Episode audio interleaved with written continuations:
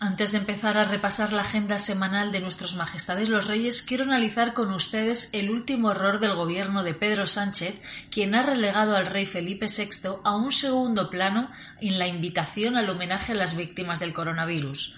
El presidente del gobierno ha utilizado una fórmula diferente a la habitual cuando se hace este tipo de invitaciones. Aunque es el monarca quien presidirá el acto, el rey aparece por debajo del jefe del Ejecutivo, como pueden ver ustedes en la siguiente fotografía.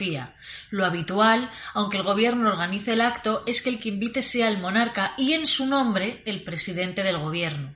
El que tenía que invitar es Su Majestad el Rey y en su nombre el presidente, por una razón. Es un acto de Estado y el máximo representante del Estado es el Rey, aunque luego lo organice el Gobierno. No solo debería ser don Felipe quien invitase al evento, sino que debería hablarse la invitación de los reyes y no solo la figura en singular del rey. Esta es desde luego una nueva maniobra para poner al rey en un segundo plano. Además es que el asunto es doblemente grave porque este homenaje tiene lugar en el Palacio Real, que es la sede de la monarquía. Así que bueno, como ven, este es el último detalle de un suma y sigue de errores de protocolo entre la corona y la presidencia desde que Sánchez asumió el Ejecutivo en junio de 2018. Hace tan solo unos días fue también muy comentado el gesto cuando nuestro rey tuvo que corregir la posición de Pedro en la foto junto al presidente de la República de Portugal y a su primer ministro. Y bueno, dejando aparte este dislate, nos centramos ya en la agenda, lo que ha dado de sí la agenda laboral de nuestros monarcas esta semana y comenzamos con el que los reyes presidieron el acto solemne conmemorativo del decimoquinto aniversario del Tribunal Constitucional y tras la interpretación del himno nacional y del minuto del silencio, tuvieron lugar las intervenciones del presidente del Tribunal Constitucional y de Su Majestad el Rey, al que ahora oímos. Homenajear a una institución como esta, clave en nuestra arquitectura constitucional, nos remite invariablemente a la justa valoración del periodo más largo del desarrollo social, político y económico de la historia de España, que es el que hemos vivido en las últimas décadas. Un periodo que ha hecho posible la convivencia en libertad entre los españoles, basada en principios democráticos garantizados por el respeto a la, a la ley como expresión de la voluntad general de los ciudadanos. El Tribunal Constitucional está integrado por doce miembros que ostentan el título de magistrados del Tribunal Constitucional son nombrados por el rey mediante real decreto a propuesta de las cámaras que integran las Cortes Generales, cuatro por el Congreso y cuatro por el Senado, del Gobierno, que van dos, y del Consejo General del Poder Judicial, por el cual también se adjuntan otras dos personas. Ese mismo día, el lunes por la tarde, sus majestades los reyes, acompañados por sus altezas reales la princesa de Asturias y la infanta doña Sofía, asistieron en la Catedral de Santa María Real de la Almudena a la Eucaristía por las víctimas del COVID-19. A su llegada a la catedral fueron eh, saludados por la vicepresidenta primera del Gobierno y ministra de la Presidencia, Relaciones con las Cortes y Memoria Democrática, eh, Carmen Calvo, de la, presidencia del, la presidenta del Congreso de los Diputados, la presidenta del Senado y la presidenta de la Comunidad de Madrid, Isabel Díaz Ayuso, entre otras muchas autoridades eclesiásticas y civiles. Durante la Eucaristía, las peticiones fueron realizadas por personas afectadas por la pandemia de distintas formas. Os tengo que destacar también que por motivos relacionados con el virus del COVID-19 se pactó desde Zarzuela para que no comulgara ningún miembro de la familia real. Otra paradoja, aquí quiero hacer un inciso digna de reseñar, es que ni Pedro Sánchez ni su vicepresidente Iglesias acudieron a la Eucaristía. Y a pesar de que Televisión Española ha dedicado desde marzo horas y más horas de programación, como es lógico, a la pandemia, en este caso decidieron ignorar la ceremonia. Ni siquiera ofrecieron el funeral por el canal 24 horas. Y eso que en teoría Radio Televisión Española tiene la obligación de cumplir con algunos principios como es la defensa de los valores constitucionales. La actitud de la televisión pública ha quedado muy clara durante estos meses, ya que no ha habido rueda de prensa de ningún ministro que no haya quedado sin emitir, pero sin embargo ha sido muy escueta la información de las actuaciones de los reyes durante el estado de alarma, cuando ya saben ustedes que don Felipe y doña Leticia protagonizaron más de 180 actos eh, pues a lo largo de toda la pandemia. Mucho se está notando el cambio en la entidad pública. El martes seguimos con la agenda, continuaron su visita por las diferentes regiones de España y en este caso visitaron Murcia, acompañados por el ministro de Agricultura, Pesca y Alimentación, Luis Planas. Durante esta visita, don Felipe y doña Leticia tuvieron la oportunidad de visitar la cooperativa hortofrutícola Frutas La Carrichosa, en la localidad de Cieza, donde se interesaron por la planta de procesado de la cooperativa, en concreto por las líneas de manipulado de uvas, antes de dirigirse al campo a las zonas de recogidas de peras, melocotones e uvas. La reina doña Leticia estuvo especialmente interesada por las condiciones laborales de sus trabajadores. ¿Tienen cerca el sitio para poder descansar o les lleva un, coche?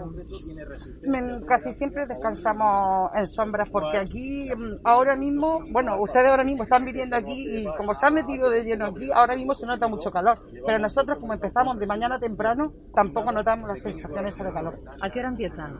a las 7 de la mañana. A las 7, ¿no? Hasta las 2, hasta las 2, 2 y cuarto, 2 y media, pues depende. A lo mejor el otro día también vino una ola de calor y los jefes decidieron que nos fuésemos antes. Tras la cooperativa, sus majestades visitaron el Instituto Murciano de Investigación Biosanitaria, situado en la élite de la investigación de España y que desarrolla en sus laboratorios de la capital murciana importantes proyectos científicos contra la COVID-19.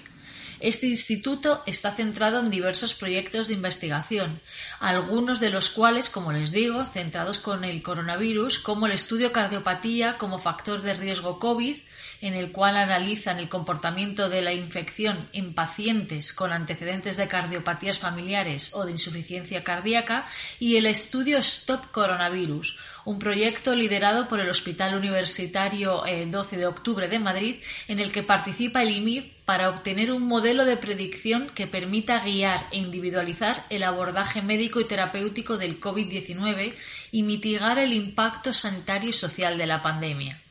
Al día siguiente, sus majestades los reyes visitaron en pleno Pirineo aragonés el antiguo monasterio de San Juan de la Peña de la época medieval. Posteriormente se trasladaron a la localidad, ostense de Jaca, donde tras recorrer sus calles se trasladaron al Palacio de Hielo para mantener una reunión de trabajo con representantes del sector turístico de, de Aragón. En Jaca, la capital del Pirineo aragonés, los reyes recorrieron las calles y las zonas más emblemáticas de la ciudad y recibieron la calurosa bienvenida de los jacetanos que se congregaban durante su camino hacia la Catedral de San Pedro, en la que, donde tras los saludos protocolarios, la directora del Museo Diocesano explicó a don Felipe y a doña Leticia la tradición de colocar una bandera blanca sobre el punto más alto de la catedral es un símbolo que indica que la ciudad está libre de epidemia y que dejaba paso libre a los peregrinos que debían seguir hacia el camino de Santiago. Y como los Pirineos han estado libres de pandemia, la bandera ha continuado durante todo este tiempo izada. En Aragón, el turismo representa más de un 8% del PIB aragonés y es, si no el más importante, uno de los sectores más influyentes para fijar población en el territorio, contribuyendo de manera insoslayable en la lucha contra la España vaciada.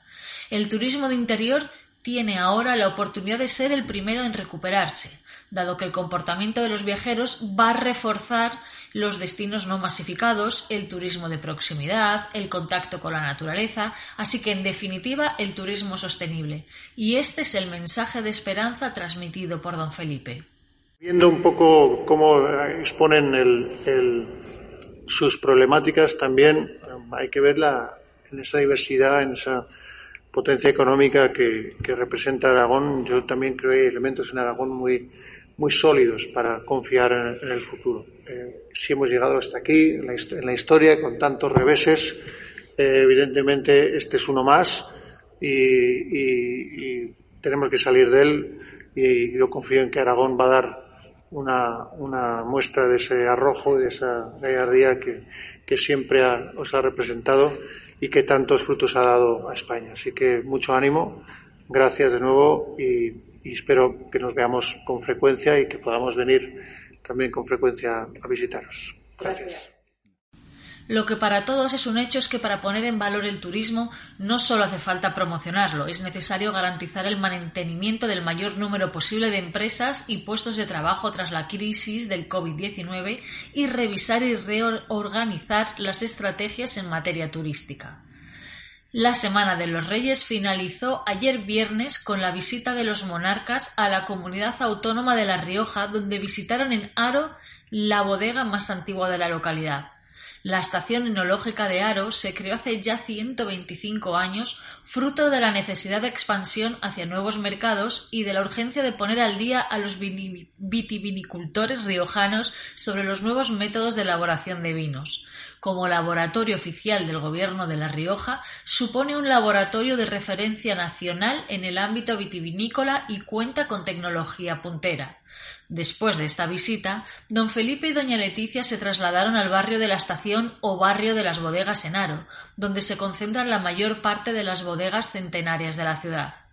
Sus Majestades los Reyes recorrieron concretamente las instalaciones de la bodega más antigua de la zona y en las instalaciones de bodegas Rioja Alta mantuvieron también un encuentro con el sector de la región vitivinícola. Para continuar con la visita a la comunidad autónoma de La Rioja, don Felipe y doña Leticia se dirigieron a Santo Domingo de la Calzada y recorrieron a pie esta localidad que se adentra en el camino de Santiago de la ruta jacobea y su albergue de peregrinos. Y para finalizar el viaje, los reyes visitaron la Catedral de Santo Domingo de la Calzada, uno de los enclaves más importantes del Camino de Santiago y gracias a esta ruta jacobea esta zona se ha convertido en todo un núcleo clave para la población de la zona tanto a nivel económico como religioso.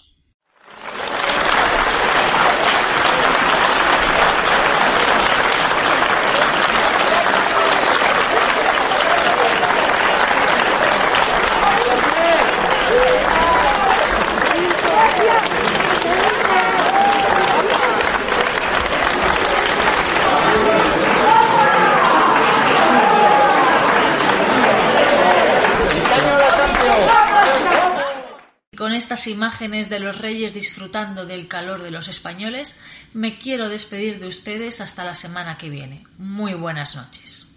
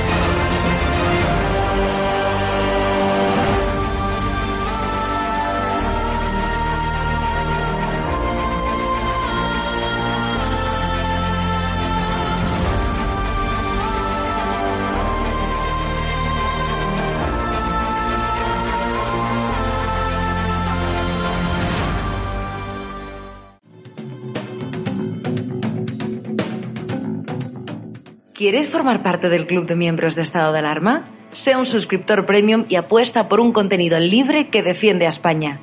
Te damos varias opciones. Echa un vistazo a las distintas categorías y dependiendo de la aportación que desees hacer, elige una.